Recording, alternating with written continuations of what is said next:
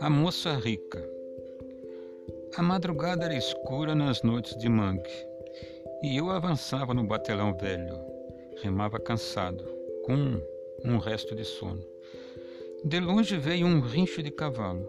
Depois, numa choça de pescador, junto do morro, tremulou a luz de uma lamparina. Aquele rincho de cavalo me fez lembrar a moça que eu encontrara galopando na praia. Ela era corada, forte, viera do rio. Sabíamos que era muito rica, filha de um irmão de um homem da nossa terra. A princípio, olhei com espanto, quase desgosto. Ela usava calças compridas, fazia caçadas, dava tiros, saía de barco com os pescadores. Mas na segunda noite, quando nos juntamos todos na casa de Joaquim Pescador, ela cantou, como todos nós. E cantou primeiro uma coisa em inglês, depois O Luar do Sertão. E uma canção antiga que dizia assim: Esse alguém que logo encanta deve ser alguma santa. Era uma canção triste. Cantando, ela parou de me assustar. Cantando, ela deixou que eu a adorasse com essa adoração súbita, mas tímida, esse fervor confuso da adolescência, adoração sem esperança. Ela devia ter dois mais do que eu e a Maria, o rapaz de suéter e sapato de basquete, que costuma ir ao rio.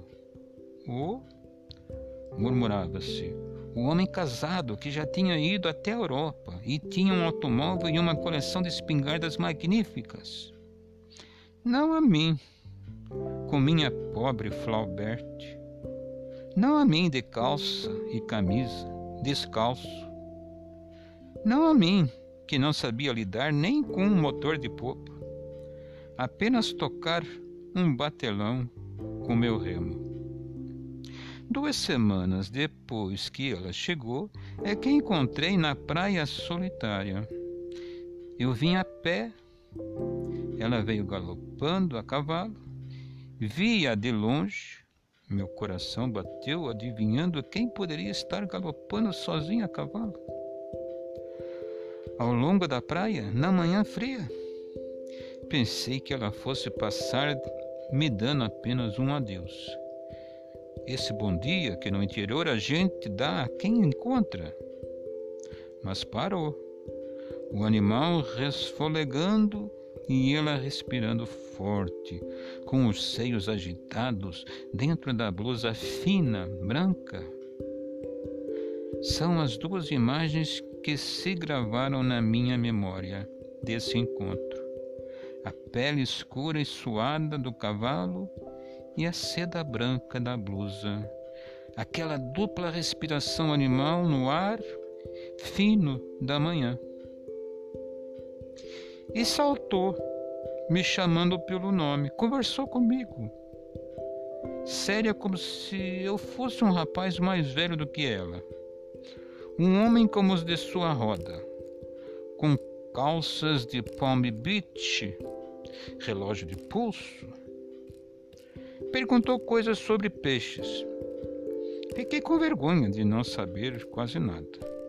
Não sabia os nomes dos peixes que ela dizia. Deveriam ser peixes de outros lugares mais importantes, com certeza mais bonitos.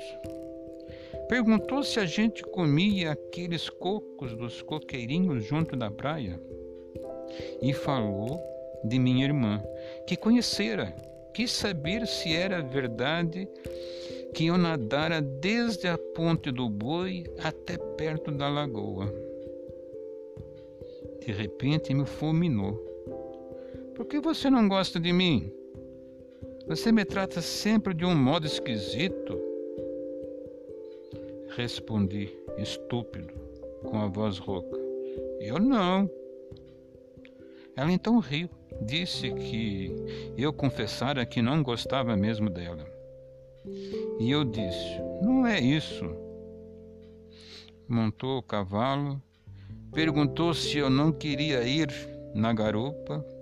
Inventei que precisava passar na casa dos Lisboa. Não insistiu.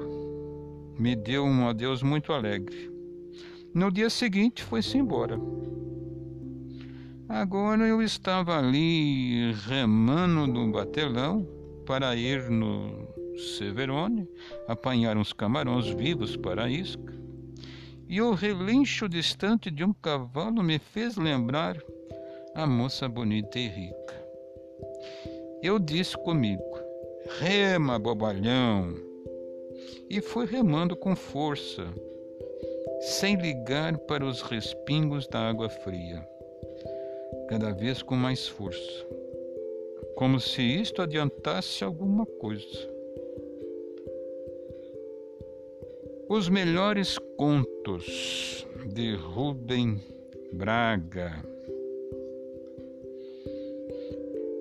Rubem Braga viveu no período de 1903 a 1990. Formou-se em Direito e Jornalismo.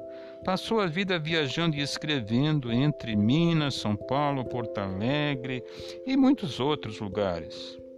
Foi correspondente do Diário Carioca na Europa durante a Segunda Guerra.